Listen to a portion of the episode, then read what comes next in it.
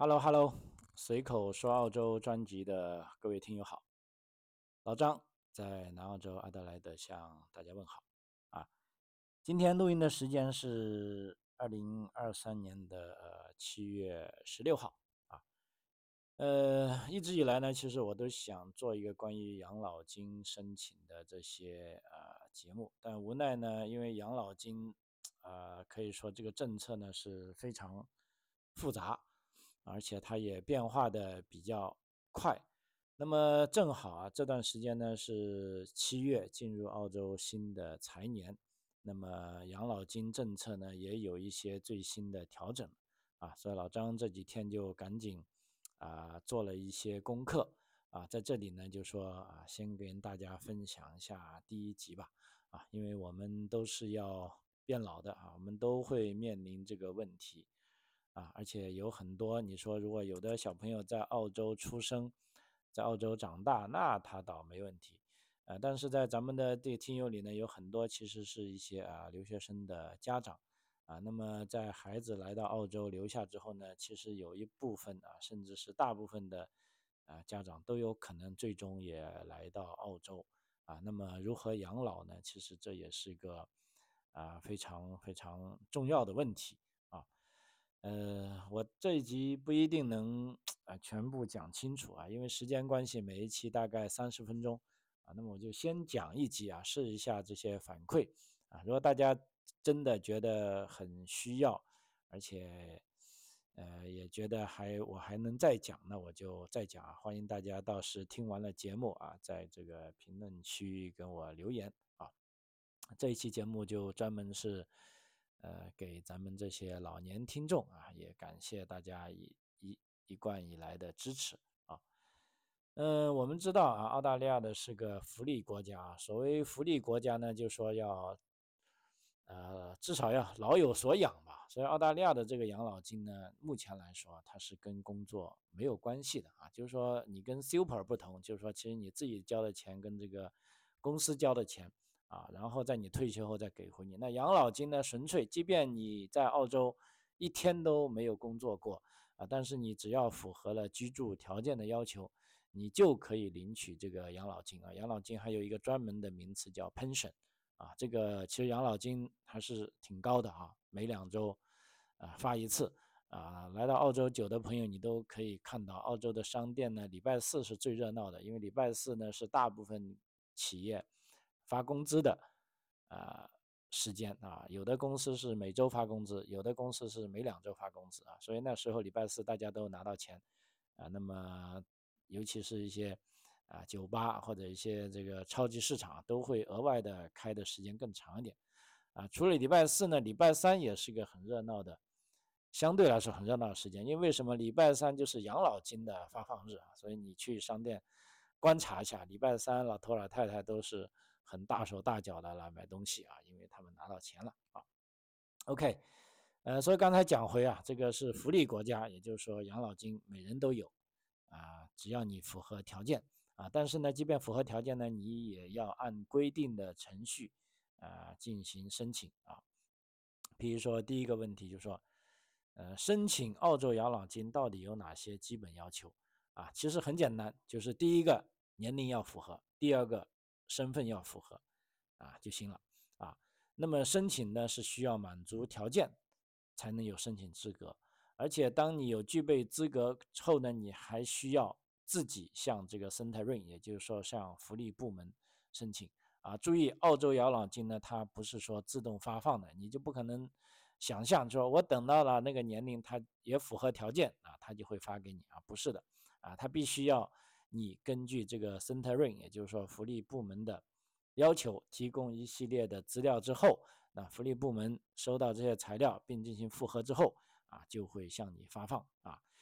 呃，比如说，首先呢，身份和年龄要求的规定，最基本的硬条件，首先在这个财年啊，这个申请者必须是年满六十六周岁的啊，而且这个年龄呢，呃，每个财年都可能有一点调整啊，而且。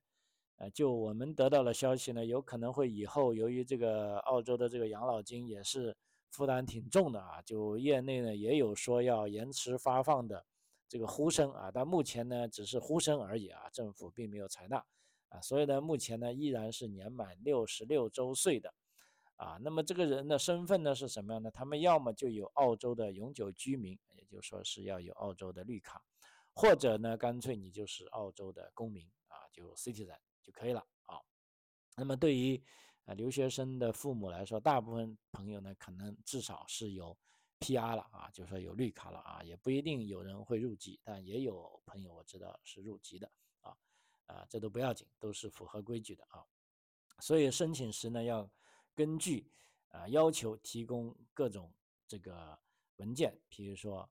啊你的护照啊，如果你是 P.R. 你就 P.R. 的签证，如果你是公民你就有公民的证书啊，如果你工作过你交过税你就有税号。啊，那如果是没有税号呢，也不要紧啊，因为这个跟工作是没有关系的啊。然后最重要的是啊，有朋友就问了，对居住年限的要求，其实尤其是对老年人来说呢，这个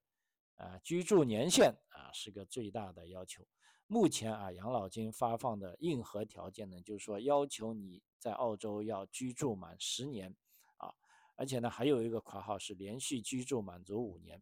啊，注意。居住满十年呢，是指你取得澳洲 PR 的那一天算起啊，这个很关键，要求你生活在澳洲，累计达到十年以上啊，才能有资格申请到澳洲养老金啊。这条呢，主要是针对这个澳洲绿卡的申请者。那么还有一个连续居住五年的要求是什么意思呢？就是说在这十年中呢，你应该是有五年的时间。啊，基本上都是在澳洲的，也就是说，啊，即便你，啊，就是说你没有因为各种事情出去澳洲的，呃，但这个连续五年呢，当然也是说啊，并没有就是说一定要完完整整的五年啊，因为在很多情况下，如果你去问福利部门呢，他们有的人会答复你，就是说只要你，呃，离境不超过三个月，依然是算前后啊连续的，啊，但这个呢。呃，我觉得呢，大家在做的时候呢，如果你真的要先想做完这五年，那中间这五年呢正好有事，你要离开澳洲呢，我建议啊，你最好要留下相应的啊证据啊，因为就目前我们经历过的，包括看那些报道的 case 呢，就真的是 case 改 pace 啊，有的时候被回答说不得离境，有的时候呢说是呃不得超过三个月啊，但是呢有一情况，我觉得是。呃，可以豁免的啊，譬如说你在呃境外得了重病，或者你必须要照顾啊这个在海外有重病的人，或者你的这个至亲过世啊，必须要去境外办理后事啊等这些人道方面的离境都是可以的啊。所以如果有这些啊听友遇到这样的情况，比如说你本来打算要下一个五年，你要住个五年，然后加起来。呃，连连续续住够十年，你就可以拿养老金。但是这五年内呢，啊，比如说你是来自啊中国也好，新加坡也好，马来西亚也好，印尼也好，你家里突然有事，啊，要你回去处理，啊，就这些大事呢，是你必须要回去的。那么这时候呢，你就要留下这些，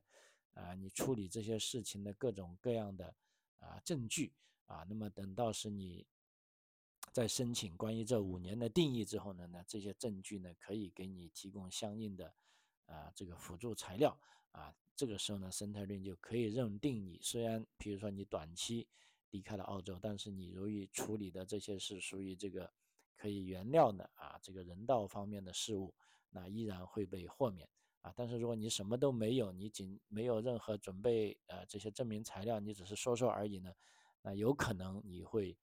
被没有认定为有这个呃离开澳洲的这个资格啊，这点要注意。然后呢，福利部门对申请者呢还有一个所谓的呃资产和收入测试啊。那么资产和收入测试大家都知道，就防止这个有钱人呃滥用福利啊，这个很关键啊。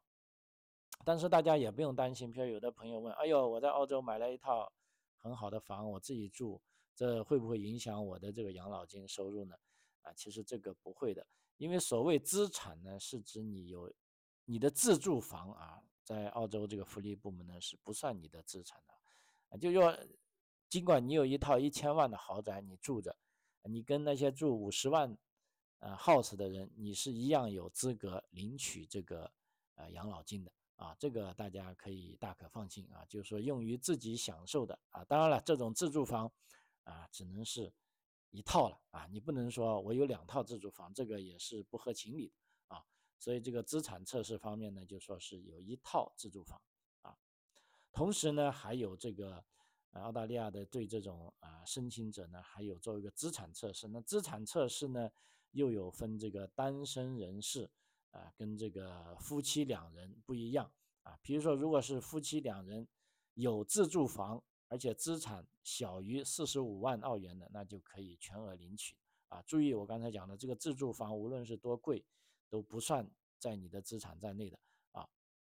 如果是单身的话，比如说。你有自住房且资产小于三十万澳元，也可以全额领取，啊，当然了，然后下面就有一系列的，比如说有有有，呃，有房且资产超过多少，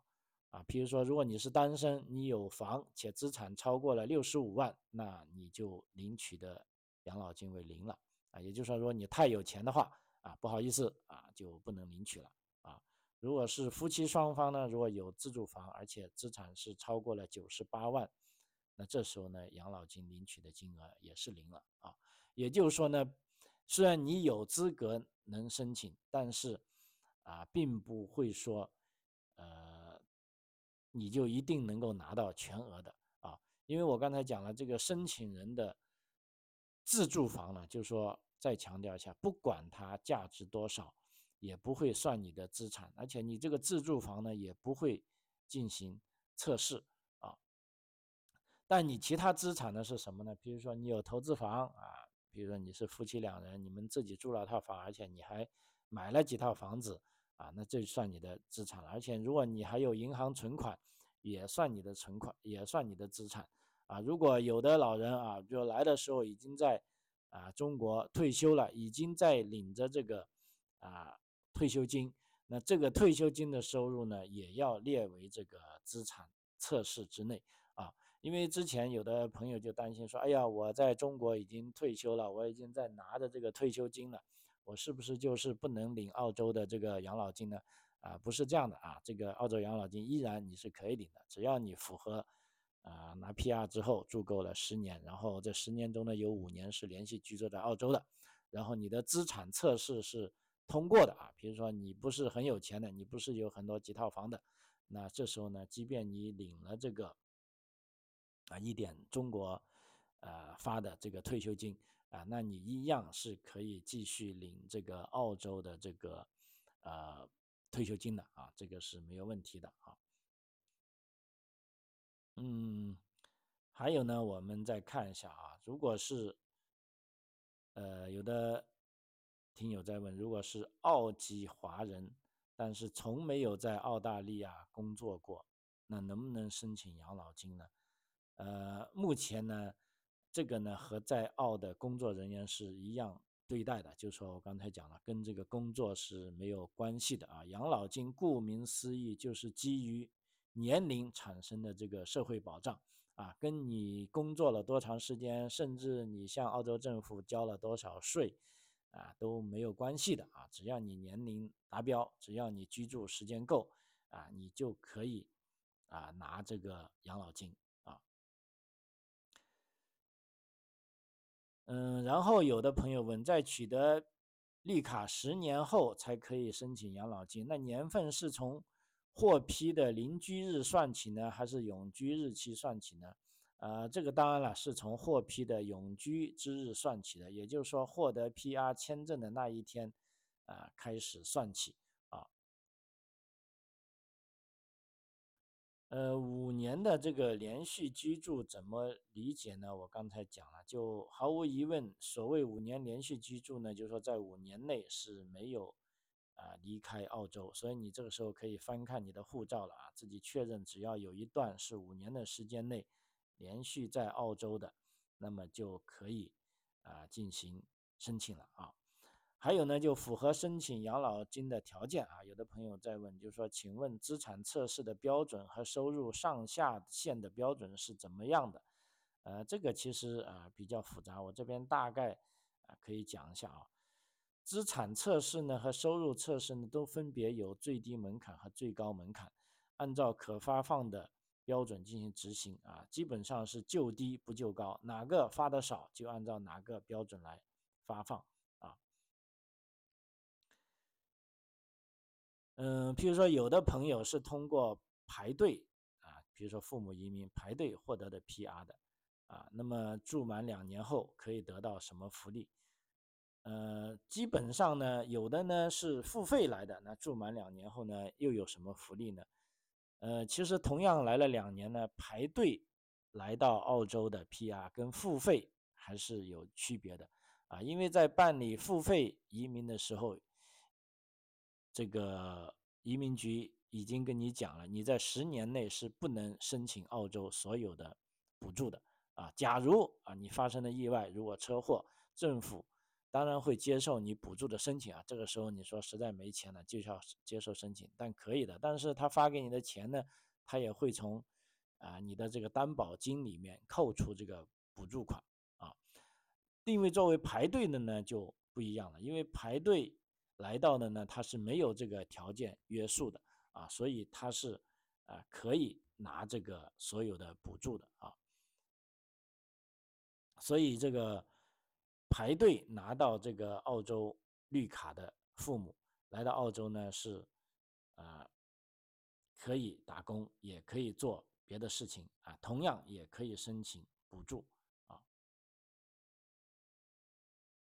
呃，还有呢，这个付费移民啊，十年内是不能申请澳洲所有的福利。那住满十年后能不能申请养老金？啊，住满十年后当然是可以申请老养老金，这个是确定的啊。当然了，在这十年时间呢，你还要必须要五年，有五年的时间是连续啊住在澳大利亚的哈。呃，那么还有朋友对不对？如果对这个申请结果有异议，该怎么办啊？比如说我递上去的申请，但是这个福利部门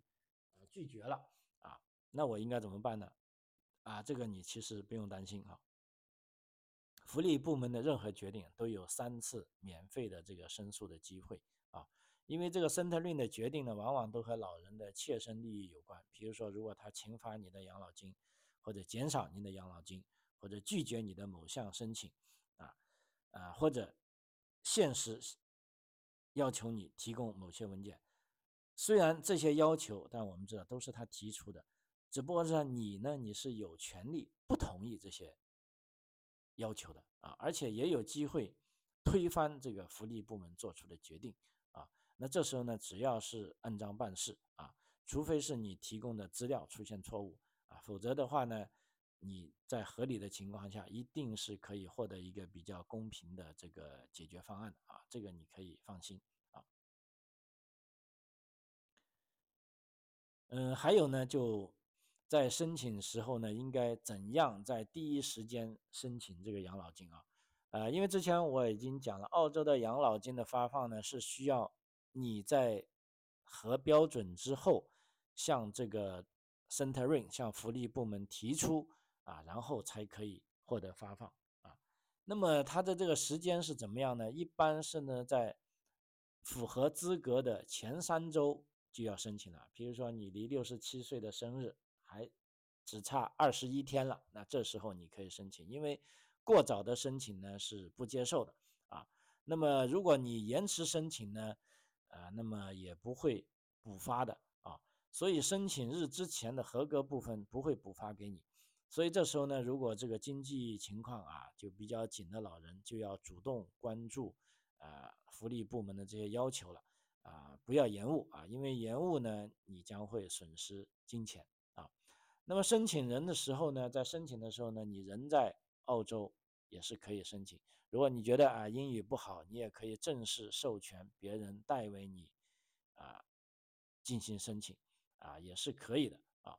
基本上你在网上填表啊，目前是很很方便的啊。无论你是 Centering，你去福利部门排队领表或者在网上填表啊，那么都要在十四天内啊递交。啊，这有个好处呢，就是说跟大家说一下，为什么我建议大家这么要尽快的递交呢？因为有的时候啊，有的呃朋友可能因为这个材料不够齐全，就想着等到材料齐全后再提交。但这个时候呢，你就是啊已经超过了十天了，因为我刚才讲过，你迟交了呢，那你的养老金可能会迟发，也就是说之前的呢也不会补发给你，你就有损失了。这时候呢，我告诉你一个小窍门，就是说，即便你的材料不不够齐全，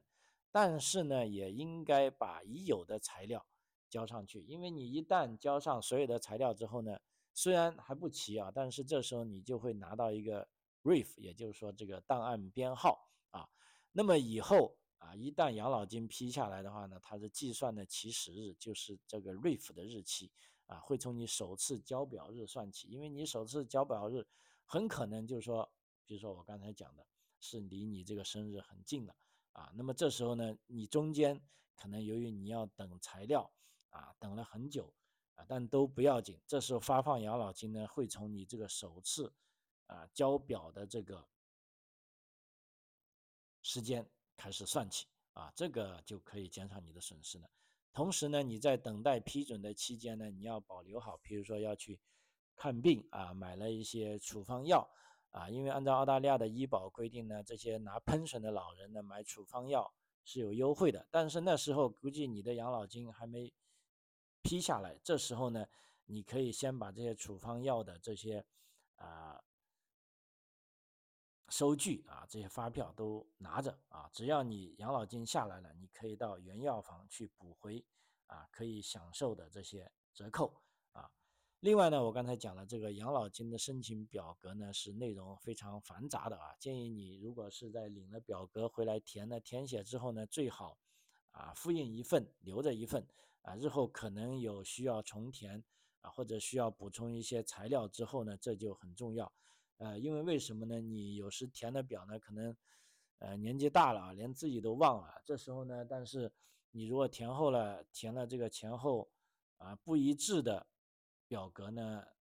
那非常麻烦啊。也就是说，这是福利部门他有可能认定你是在撒谎啊，所以要把填好的表格呢自己保留一份啊，等以后申请材料的时候啊，要确保你跟以前的交的那份表格的材料是一致的啊。这个是前后要合理对接，可以说是啊非常重要啊。好，然后接下来再讲一个，我相信大部分啊咱们这个华人家长都很关心的问题啊，也就是说你这个如何掌握这个转移资产送礼的原则啊？因为为什么呢？我刚才已经讲了，澳洲的这个养老金呢是跟你的个人资产有关的啊。首先你有自住房，我刚才说了已经。不要紧，但是如果你资产过多的话啊，那么呢，在有些情况下你会领不到养老金，因为这时候澳洲福利部门觉得你已经很有钱了，你并不需要呃纳税人来给你支付养老金，这时候呢你就不会得到养老金了啊。但是呢，这点也难不到所有想领养老金的人啊。这个我觉得不管是华人还是本地人还是印度人，他们都会用这一点，也就是说，在。呃，适当的时候啊，把自己的资产转到自己的儿子啊或者女儿，或者我就赠赠予给相关的人士啊，然后呢就证明哎我已经没钱了啊，这时候政府呢就可以啊给这个养老金我了啊。那这方面呢，根据澳洲法律的规定呢，这个叫 gifting rule 啊，就是说任何人可以在任何时候。给夫妻之外的任何人馈赠啊，这个包括房产、证券、存款、汽车等等啊。因为如果你寄出去，你赠出去了，你就在资产测试的时候你就没有那么多了啊。但你如果不赠出去，那 OK，那做资产测试，如果你资产太多了，你就没有办法领养老金了啊。那么这个馈赠的原则呢是这样的。就说要在五年前送出去的资产啊，不进入测试。也就是说，比如说你准备六十七岁领养老金的话，啊，就假定你六十七岁，你已经其他居住条件已经达标了，比如说以永居的身份在澳大利亚住够十年了。第二呢，你的这个连续的居住日期也有五年了。这时候呢，你就要考虑啊，在你你就要做好计划了，也就是说，在你六十二岁的时候，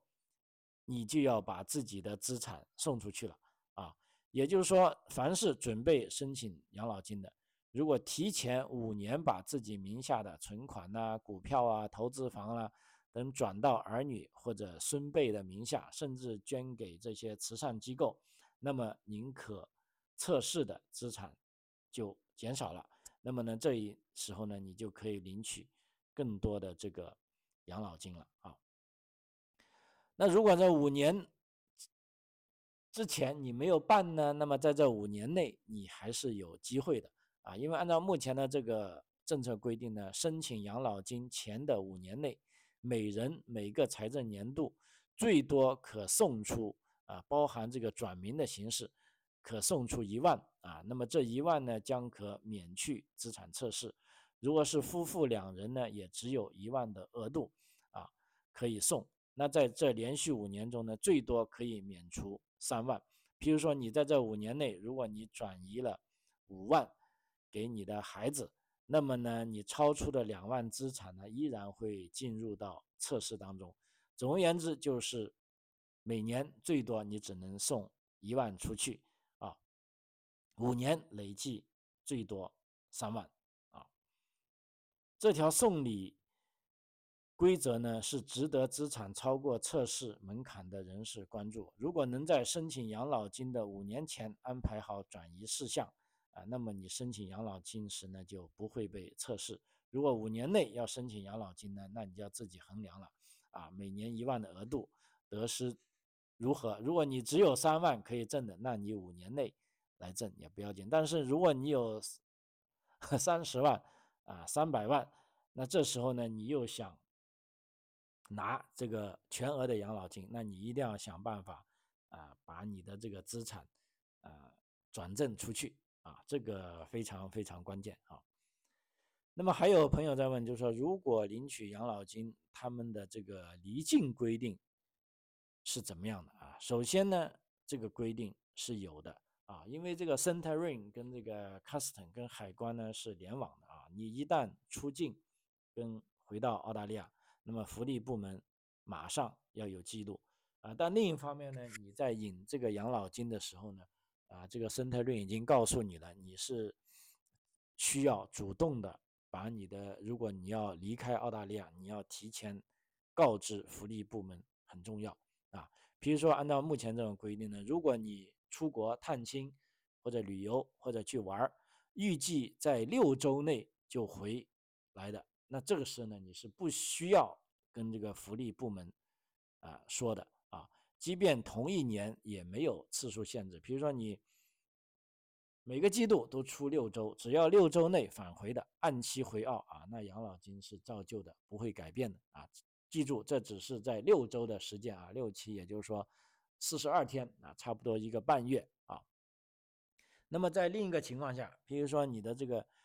预计啊将会离境是超过六周的啊，这时候呢，你就应该在。离开澳大利亚前呢，报告给福利部门，啊，那么在六周后呢，将会被扣发部分的养老金。那么回到澳洲之后呢，需要立即报告给福利部门，然后你的养老金呢又会重发啊。如果譬如说有的情况，啊，原来比如说你预计六周内是可以返回的，但是因为情况有变化啊，比如说自己生病或者有其他什么非常意外的情况。啊，这时候呢，你应该第一时间跟这个 Centering，也就是说福利部联系啊，因为跟这个福利部联系呢是非常非常重要的。比如说离开澳大利亚之前，确认福利部有您的联系方式啊，或者您把澳洲亲友的啊地址也好、邮箱也好、电话也好，告诉福利部门，以方便这个福利部门如果有事找你的亲友来进行转告啊。避免福利部门停发你的养老金啊。另外呢，如果离境二十六周啊，那么按照目前的规定，如果计划离境超过二十六周或者决定永久离开澳大利亚呢，那你都应该在离境前去福利部咨询您的这个个案啊，看一下究竟是怎么个处理方法啊。那么这种情况，老实说，现在我也没答案，因为我还没碰过这种事情啊。嗯，还有啊，朋友也中国的朋友在问，还有一点点时间就解答最后一个问题吧啊，就是说，呃，如果我退休了，在国内也拿着退休金，那么假定我这个退休金拿到多少的时候，就申请不到澳大利亚的养老金了啊？目前呢，这里可以查询的是呢，如果是在中国国内拿的这个人民币的退休金，如果你每月的月收入是超过了一万二千元人民币。那有可能就领不到澳大利亚的养老金了，而且呢，如果退休金每年都有所增加的话，那么你就不要多指望在澳洲能拿多少养老金了啊，因为澳洲它是澳洲政府，它是没有办法管国内发多少养老金给你啊，但毕竟我刚才已经讲了啊，作为在资产测试方面啊，你如果拿了澳中国。的养老金，那你在资产测试的时候，你必须要如实的啊申报啊。那么这样一申报，通过一计算呢，啊，那么澳洲政府就理所当然就会哎觉得，既然国内已经